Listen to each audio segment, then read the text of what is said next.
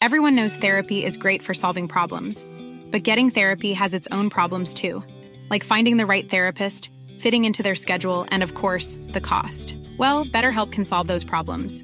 It's totally online and built around your schedule. It's surprisingly affordable too. Connect with a credentialed therapist by phone, video, or online chat, all from the comfort of your home. Visit betterhelp.com to learn more and save 10% on your first month. That's BetterHelp H E L P.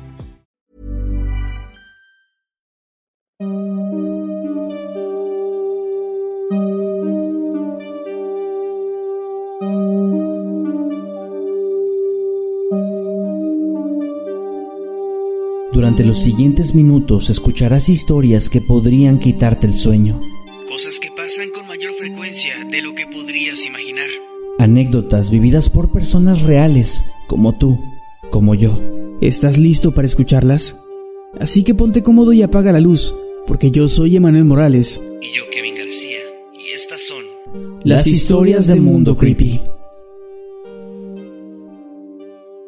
Antes de comenzar con las historias de este episodio, queremos recordarles que nuestro libro Estoy muerto y sigo gritando, una antología de terror, ya está a la venta. Les estaremos dejando el enlace para que puedan adquirirlo. Está en versión física y también en formato digital por si lo quieren leer en sus dispositivos móviles. También estamos haciendo una gira alrededor de México y les vamos a estar dejando toda la información en el enlace que va a estar en la descripción de todos nuestros episodios para que se enteren si vamos a ir a su ciudad. Estoy muerto y sigo gritando, ya está disponible y los dejamos con este episodio de historias de Mundo Creepy. Que lo disfruten.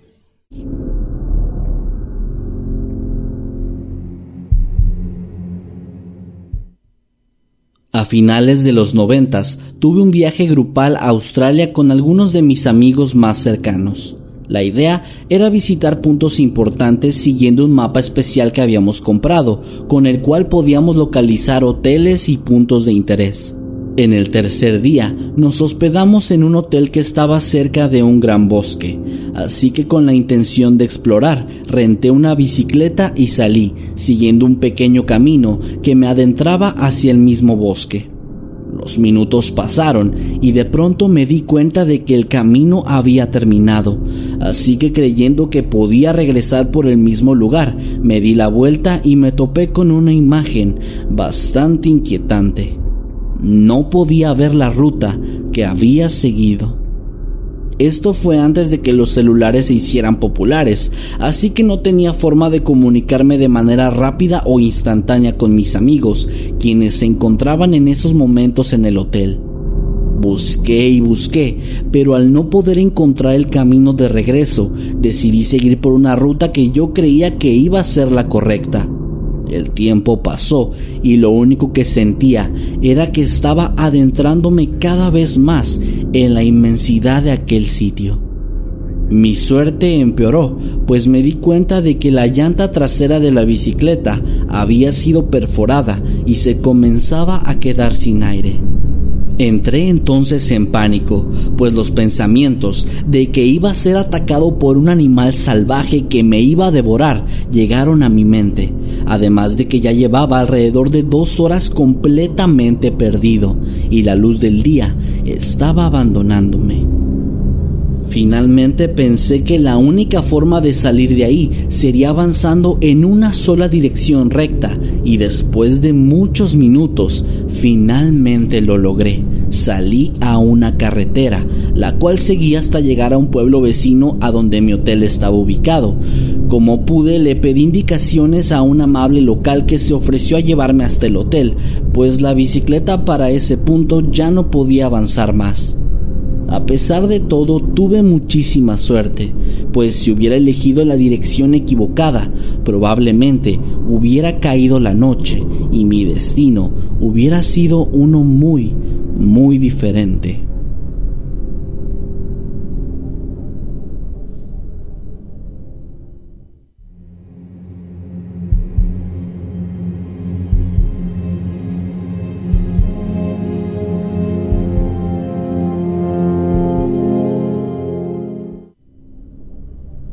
Tuve una experiencia escalofriante en New Ne, Vietnam, mientras me encontraba paseando de noche con un amigo. Durante nuestro paseo, dos locales se acercaron a nosotros de forma muy amistosa y después de una charla, ambos insistieron en llevarnos a un club nocturno. Llegamos al sitio y entramos a pasarla bien por un rato, aunque después de unos minutos los perdimos de vista. Horas después nos encontramos con ellos fuera del lugar, ambos bastante molestos, insistiendo en que nosotros les debíamos dinero ya que nosotros habíamos insistido en no aceptar el viaje, argumentamos que no teníamos por qué pagarles nada, así que después de una corta discusión, ambos aparentemente desistieron y simplemente se fueron. Debido a la mala experiencia, mi amigo y yo decidimos regresar al hotel y fue ahí cuando nos dimos cuenta de que estos tipos nos estaban siguiendo. Ya que íbamos caminando, decidimos separarnos para intentar engañarlos, así que yo, de forma muy estúpida, decidí correr hacia la playa y me escondí detrás de una cabaña. Cuando finalmente salí, me topé con mi amigo, a quien los hombres de hecho habían alcanzado y lo habían golpeado, solo para finalmente robarle todo el dinero que tenía un grupo de locales se acercaron para ofrecernos su ayuda y nos informaron de que a pesar de lo ocurrido habíamos sido muy afortunados, pues esos tipos eran parte de una mafia local que tenía una reputación terrible. Así que el hecho de que todo haya quedado en tan solo unos cuantos golpes y un robo fue de hecho muy buena suerte al parecer.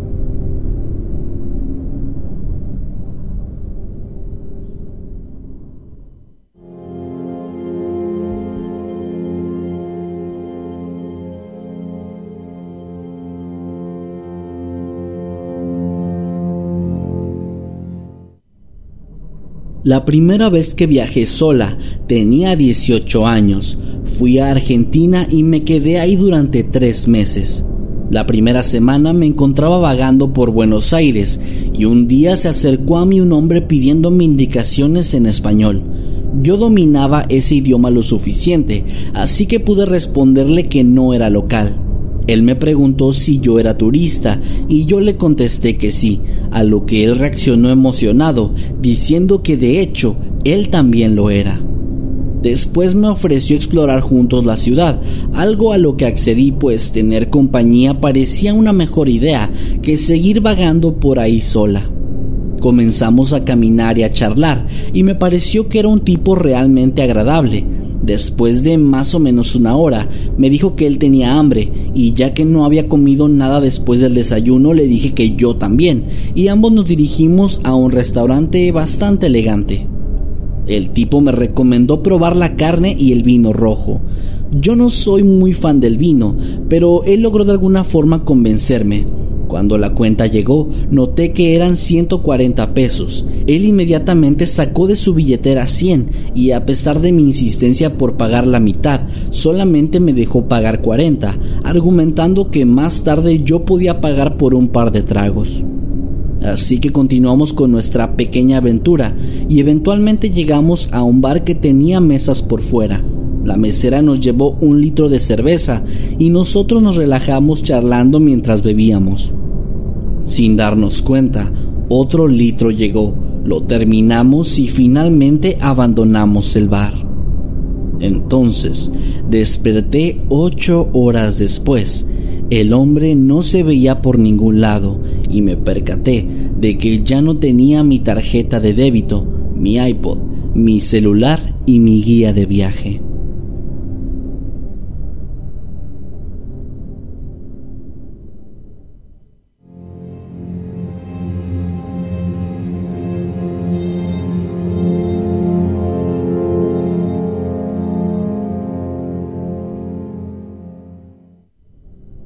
Esta era mi situación.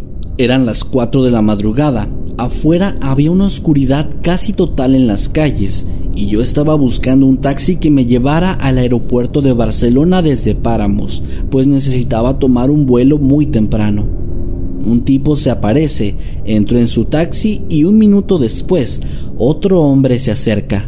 Los dos comienzan a tener una discusión que yo no entendía debido al idioma, y de pronto las cosas escalan a gritos y el conductor arranca a toda velocidad, mientras el otro sujeto nos comenzó a perseguir por un par de kilómetros. Fue una experiencia aterradora. No sabía qué estaba ocurriendo y solo me la pasaba pensando que íbamos a chocar en cualquier momento. Al finalizar el viaje, el taxista volteó hacia mí y me dijo, Tú no viste absolutamente nada, ¿entendiste? Yo asentí y me bajé. El auto arrancó y aunque el traslado fue gratis, fue sin duda la peor experiencia que he tenido al viajar.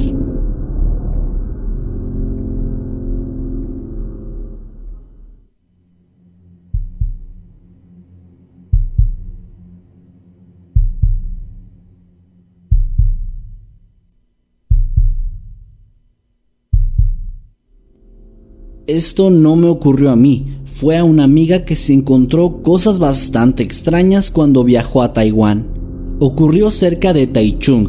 Eran cuatro personas en total viajando. Ella, dos chicas mayores y un hombre. Todos se subieron a un taxi y le dieron una dirección al conductor. Durante un rato el taxista siguió la ruta normal, pero abruptamente se salió del camino principal. El chico del grupo le preguntó en idioma mandarín al taxista a dónde se dirigía, pues había antes estado ahí y estaba seguro de que ese desvío era incorrecto. El chofer lo ignoró por completo y comenzó entonces a hablar por teléfono con alguien en otro idioma que nadie más en el auto entendía. Mi amiga cuenta que fue bastante extraño, pues todos eran asiáticos, así que bien pudieron haber pasado por locales sin ningún problema y no tenían ni idea de cómo el conductor supo que de hecho eran turistas. El auto finalmente se detuvo en un campo abierto, rodeado por un espeso bosque en todas direcciones, con solamente una casa en medio de todo esto. El chofer se estacionó afuera y de pronto algunas personas comenzaron a salir del edificio. Según lo que mi amiga cuenta, eran bastantes hombres. El taxista se quedó ahí por un par de segundos, después encendió el auto una vez más y comenzó a manejar, alejándose así del sitio. Un par de minutos después, el grupo ya se encontraba otra vez en el camino principal. Lo que las tres chicas en la parte de atrás no sabían era que en el momento en el que el auto se detuvo fuera de aquella casa, el cuarto miembro del grupo, es decir, el chico, que estaba sentado en el asiento frontal, sacó un cuchillo y lo sostuvo justo por encima de su rodilla, asegurándose de que estuviera a la vista del conductor. Cuando el taxista lo vio, fue cuando inmediatamente encendió el auto de nuevo, dándose cuenta de la situación peligrosa en la que se había involucrado. Finalmente llegaron a su destino a salvo y el taxista sin decir nada, simplemente se fue de ahí sin cobrarles. Nunca supieron cuáles eran los planes originales de aquel tipo, pero cualquier cosa cercana al secuestro hubiera resultado en algo terrible. Después de esto, reportaron al chofer con las autoridades, pero sus vacaciones acabaron y volvieron a casa antes de saber cuál había sido la resolución a todo ese asunto.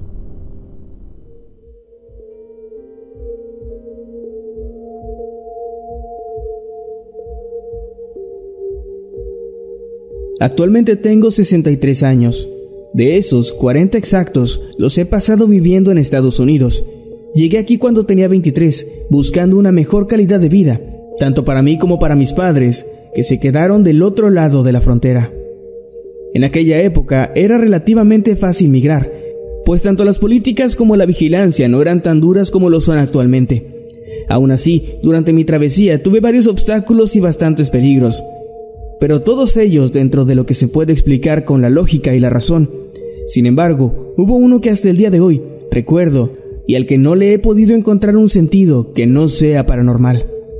Ya había cruzado el río y los desérticos pastizales de la frontera, por lo que seguí caminando con la esperanza de encontrar a alguien que pudiera ayudarme a llegar a algún poblado, y así comenzar el tan famoso sueño americano. En determinado punto de mi caminata pude escuchar a lo lejos sonidos repentinos y muy esporádicos de autos a toda velocidad. Animado por aquello, comencé a caminar cada vez más rápido y poco a poco pude descubrir que estaba por llegar a una carretera. Cuando por fin pude alcanzar el camino, seguí a pie por la orilla, haciendo señales de parada a todos los vehículos que encontraba. Ninguno hacía caso, hasta que un enorme tráiler se detuvo. El chofer era mexicano, igual que yo, así que rápidamente accedió a darme un aventón. Me subí al vehículo y cerré la puerta. Sin embargo, el hombre no arrancó. Creí que iba a revisar algo de su ruta, pero al ver que solo miraba por el retrovisor, decidí preguntarle por qué no arrancaba, pues aquello me comenzaba a incomodar un poco. Él me contestó que estábamos esperando a la mujer, la que venía conmigo. Aquello me sorprendió, pues yo hice toda mi travesía solo, y se lo dije, pero él estaba aferrado en su idea de haber visto a una mujer caminando detrás de mí desde que me observó en la oscuridad con las luces de su camión. Ambos bajamos con bastante miedo y preocupación a revisar si había alguien en el lugar, pero no, la carretera estaba completamente vacía y en silencio. Nos vimos el uno al otro y rápidamente volvimos a la cabina del tráiler para dejar ese lugar sin mirar atrás. Ninguno dijo una sola palabra al respecto hasta que llegamos a un pequeño pueblo unos kilómetros más adelante y nos sentimos tranquilos. Recuerdo muy bien la sensación de miedo que tenía mientras recorríamos esa carretera, pues fue el sentimiento que marcó mi llegada a este país. Y aunque no volví a saber nada del camionero, no hay día que no desee que le esté yendo bien y que no haya vuelto a ver a esa misteriosa mujer, que a mi parecer era algún alma atormentada vagando por la oscuridad.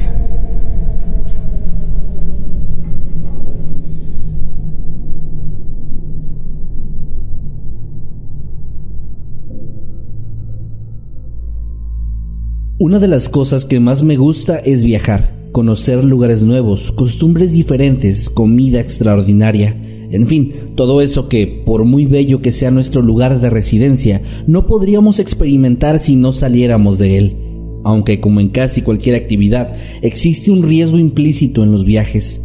Esto me tocó comprobarlo hace aproximadamente ocho años. Hasta ese momento, a pesar de haber viajado ya por varios lugares, tanto del país como del extranjero, nunca había tenido una experiencia aterradora. Tengo una amiga que lleva ya bastantes años viviendo en París, pues en su adolescencia ganó una beca de intercambio y al final de sus estudios decidió quedarse allá.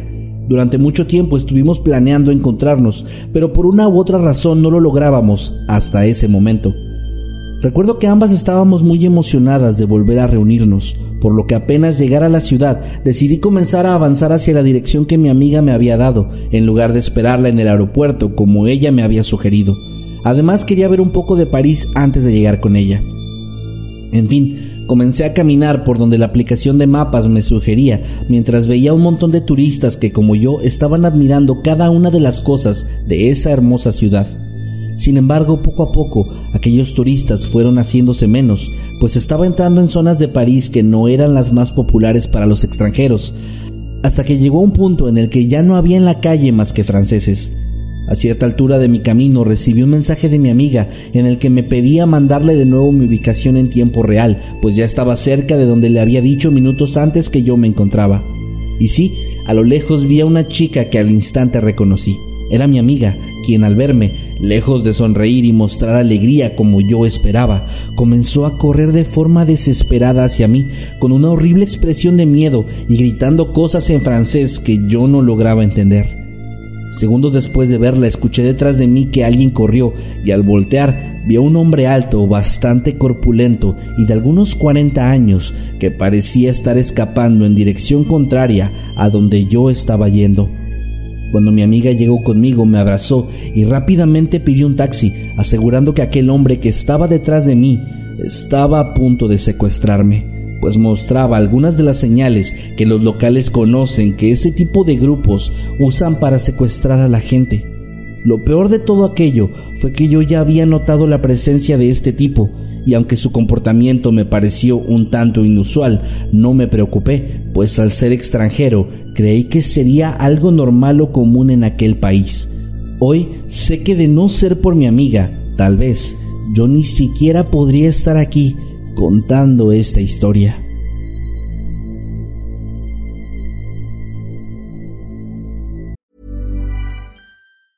If you thought the only way to get a more defined jawline with natural looking results was through surgery, think again. Juvederm Volux XC is a non surgical injectable gel filler that improves moderate to severe loss of jawline definition and can help you achieve natural looking results with little downtime. Even better, this improved definition lasts up to one year with optimal treatment. No maintenance required. Improve jawline definition for a smooth, sculpted look with Juvederm Volux XC. For important safety information and to find a licensed specialist, visit juvederm.com. That's J U V E D E R M.com. Not for people with severe allergic reactions, allergies to lidocaine, or the proteins used in Juvederm. Common side effects include injection site redness, swelling, pain, tenderness, firmness, lumps, bumps, bruising, discoloration, or itching. There's a risk of unintentional injection into a blood vessel, which can cause vision abnormalities, blindness, stroke, temporary scabs, or scarring. Talk to a licensed specialist to find out if it's right for you.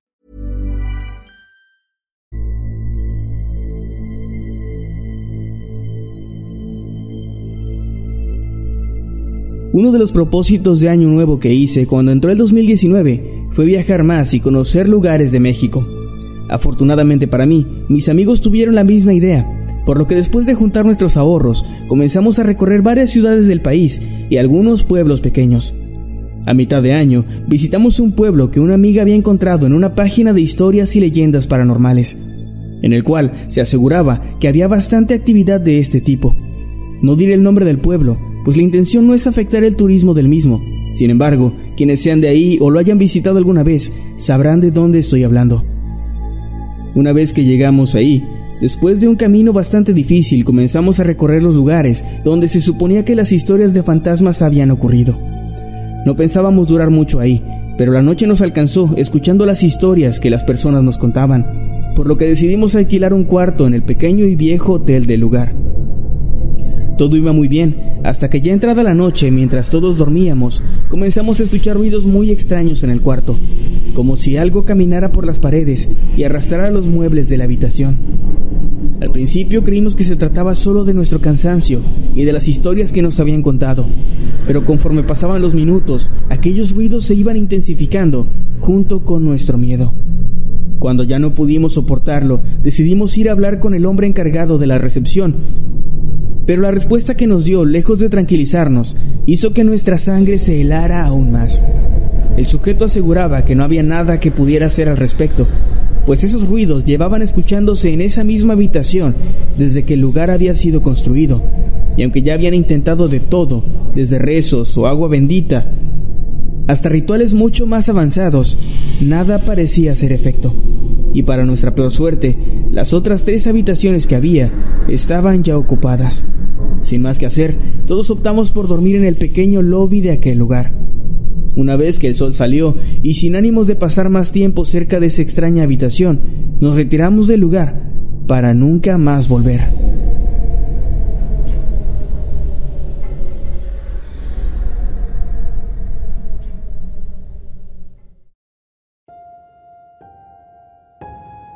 Desde la preparatoria mi grupo de amigas ha sido bastante unido, por lo que al salir de la universidad entre las cinco que lo integramos hicimos una especie de promesa ahorraríamos una cierta cantidad de dinero de forma mensual para ir a Marruecos como despedida de soltera para la primera en casarse.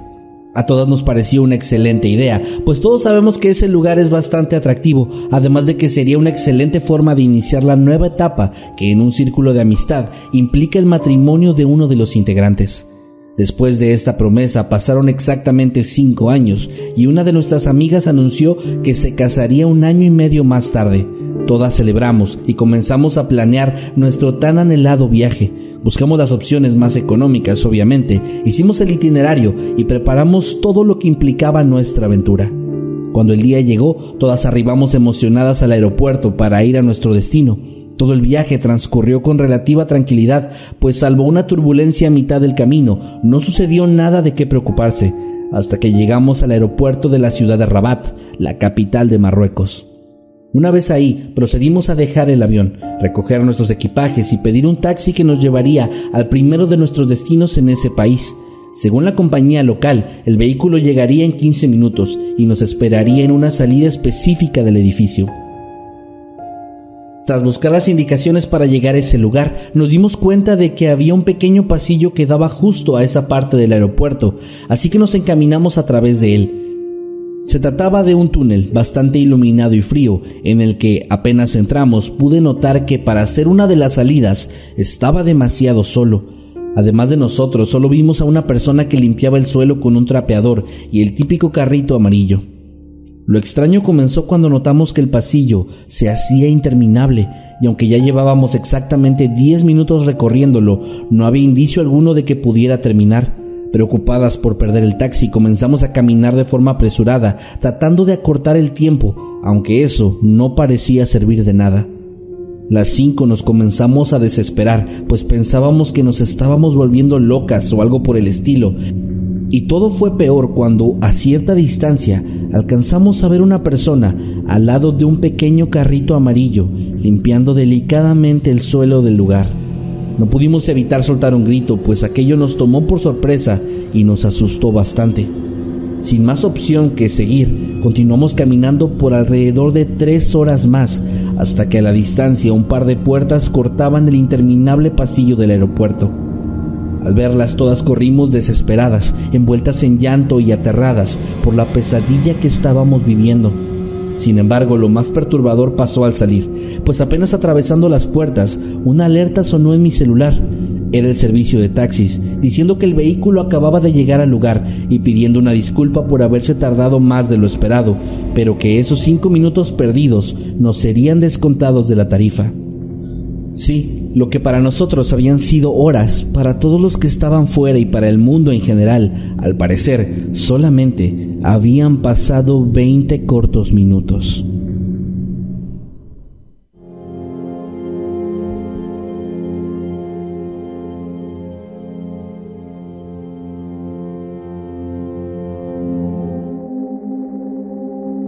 Hace tiempo estaba paseando por un pequeño pueblo de Argelia, en mi recorrido entré a un vecindario en el que lo primero que noté fue que había muy pocas personas en la calle. Esto se me hizo bastante raro, pero seguí caminando hasta que llegué a una zona donde parecía que todo mundo había desaparecido. Literalmente no había una sola alma fuera de las casas. Esto me hizo sentir aún más incómodo, incomodidad que creció exponencialmente cuando vi a un sujeto extremadamente alto, con una prominente barba gris y vestido con una túnica del mismo color, caminar directamente hacia mí. Una vez que estuve frente a frente con el tipo, me detuve y él me dijo en un perfecto inglés, no estás seguro aquí, tenemos que sacarte de la calle, acompáñame. Yo solo asentí y comencé a seguirlo por algunas cuadras hasta llegar a una puerta donde me dijo que lo esperara. Entró y un par de minutos después volvió a salir para invitarme a ingresar. Una vez dentro, vi que había al menos una docena de hombres vestidos de negro con quienes el sujeto de la barba se acercó a hablar haciendo ademanes con sus puños, como si estuviera regañándolos o algo por el estilo. Tras esto, el que parecía ser el más joven del grupo se metió a la cocina y regresó con algo de té y galletas, los cuales tomé y comencé a ingerir, mientras trataba de sonreír para disimular la extraña incomodidad que estaba sintiendo en ese momento. De pronto, uno de los hombres me preguntó de dónde venía, y al responder que de Estados Unidos me comenzó a hablar de la CIA y de lo malos que eran, a lo que yo respondí ¿Crees que la CIA ha hecho cosas malas aquí? Deberías ver Centroamérica.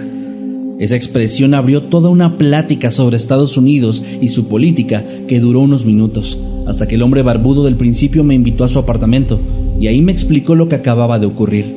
Su hermano menor era el líder de un grupo radical, y los hombres con los que había platicado momentos atrás eran sus miembros, y los había escuchado planear mi secuestro cuando me vieron en la calle. Sin embargo, él lo evitó y los increpó por haber estado planeando eso en su casa, pues lo consideraba una falta de respeto.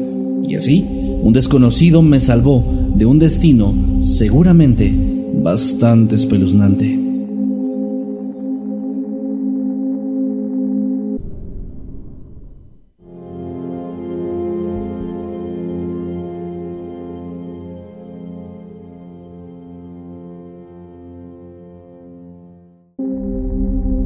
En una ocasión visité Edimburgo con un amigo y entre nuestras actividades estuvo un recorrido fantasma por unas bóvedas subterráneas, el cual fue bastante interesante, pero definitivamente tenía una vibra muy rara, la cual se intensificó cuando regresé a casa.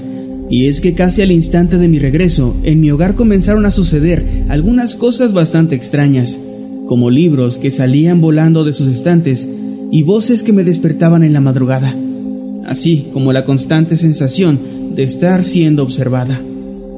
Pero un día, mientras me encontraba en una fiesta, se me acercó una mujer y directamente me preguntó sobre las manifestaciones paranormales en mi hogar. Manifestaciones de las cuales, por cierto, yo no le había hablado a nadie. Ella me explicó que era psíquica y que por eso se había acercado a mí.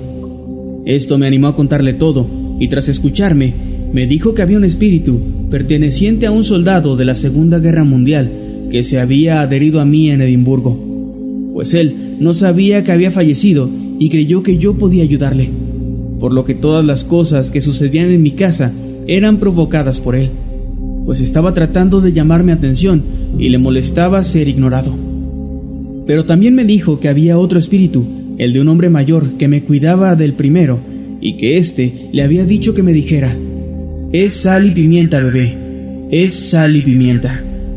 En ese momento, el miedo que había sentido al principio se transformó en un profundo sentimiento de cariño y nostalgia, pues eso decía mi abuelo cada vez que nosotros le preguntábamos sobre sus canas. Después de un rato platicando, la mujer me dijo cómo podía deshacerme del espíritu del soldado. Hice lo que me pidió y por fin pude descansar de estas manifestaciones, aunque extraño un poco el saber que mi abuelito también estaba ahí conmigo.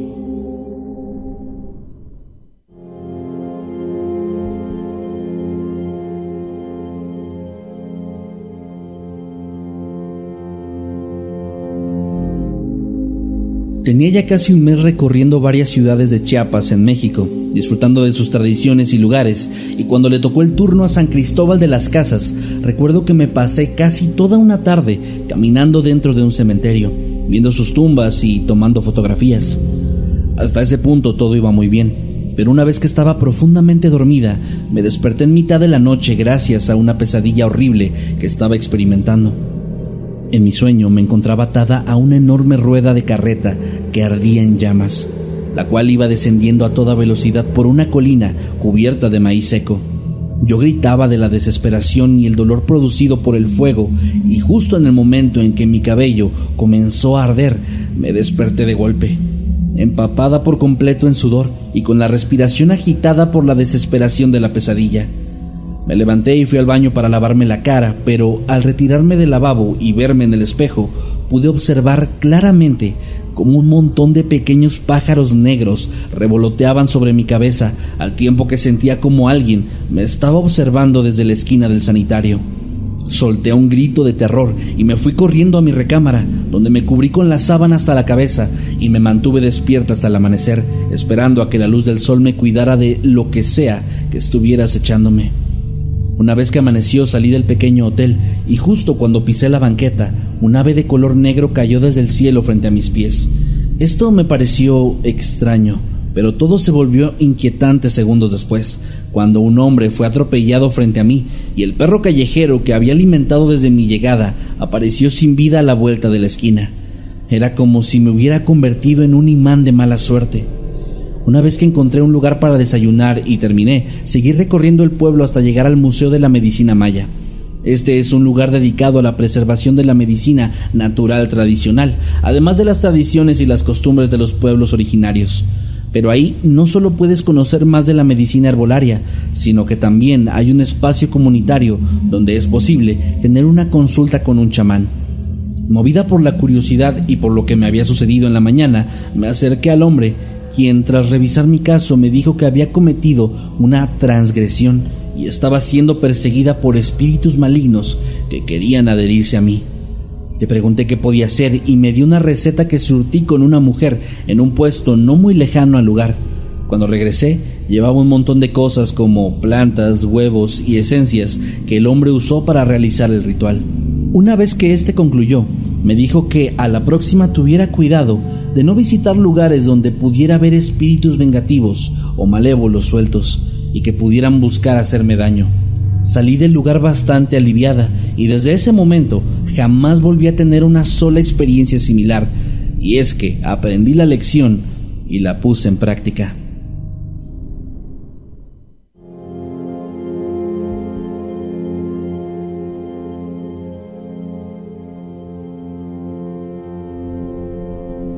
Una vez, debido a una convención, me hospedé en un hotel bastante conocido de la ciudad de Dallas, Texas, en Estados Unidos.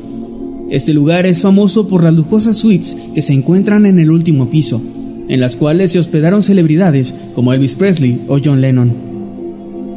Durante mi estadía me hice amigo de uno de los guardias de seguridad, por lo que una noche nos invitó a un amigo y a mí a recorrer las habitaciones del penthouse para conocerlas aprovechando que esa zona estaba en remodelación y no había nadie hospedándose ahí. Nosotros obviamente aceptamos y ya cuando había oscurecido comenzamos a recorrer las distintas habitaciones, mientras nuestro nuevo amigo nos contaba que en ese piso el antiguo dueño había mandado construir un elevador especial para bajar por él y llegar directamente a las habitaciones donde solía albergar a sus amantes. Pero la tragedia apareció un día en el que una de ellas cayó accidentalmente por el hueco del ascensor, perdiendo la vida al instante y ocasionando que el elevador fuera clausurado. Sin embargo, esto dio pie a que el espíritu de la mujer se convirtiera en la leyenda del lugar, pues muchos empleados y algunos huéspedes aseguraban haber oído los lamentos de una mujer, así como el crujir del elevador moviéndose aún cuando ya no estaba en funcionamiento. La leyenda nos pareció interesante, pero la tomamos solo como eso, una leyenda. Sin embargo, en un punto del recorrido ambos nos separamos y yo llegué a una especie de pasillo pequeño que solía ser utilizado para el tránsito de empleados y proveedores. Me pareció fascinante que, a pesar de la oscuridad, los detalles se distinguían perfectamente, pero también me pareció aterrador, pues a la mitad de dicho corredor comencé a sentir un descenso brusco y bastante alarmante en la temperatura, además de una incomodidad sumamente perturbadora por lo que decidí regresar hasta que encontré a mi amigo y nos fuimos a nuestra habitación. Al día siguiente, mientras conducíamos, comenzamos a platicar sobre el último piso y sus lujosos detalles.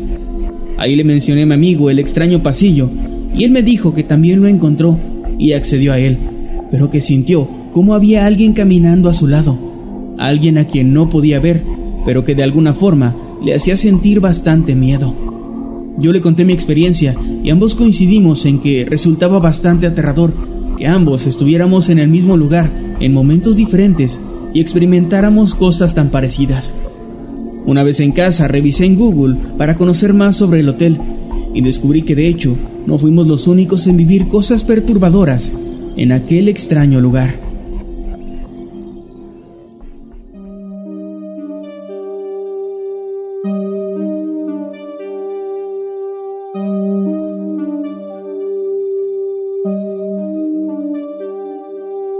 Hemos llegado al final de este episodio. Esperamos que haya sido de tu agrado. Recuerda que puedes escucharnos cada lunes y que puedes seguirnos a través de todas nuestras redes sociales como arroba emanuel-night y arroba Kevin Masketman. Buenas noches y dulces sueños.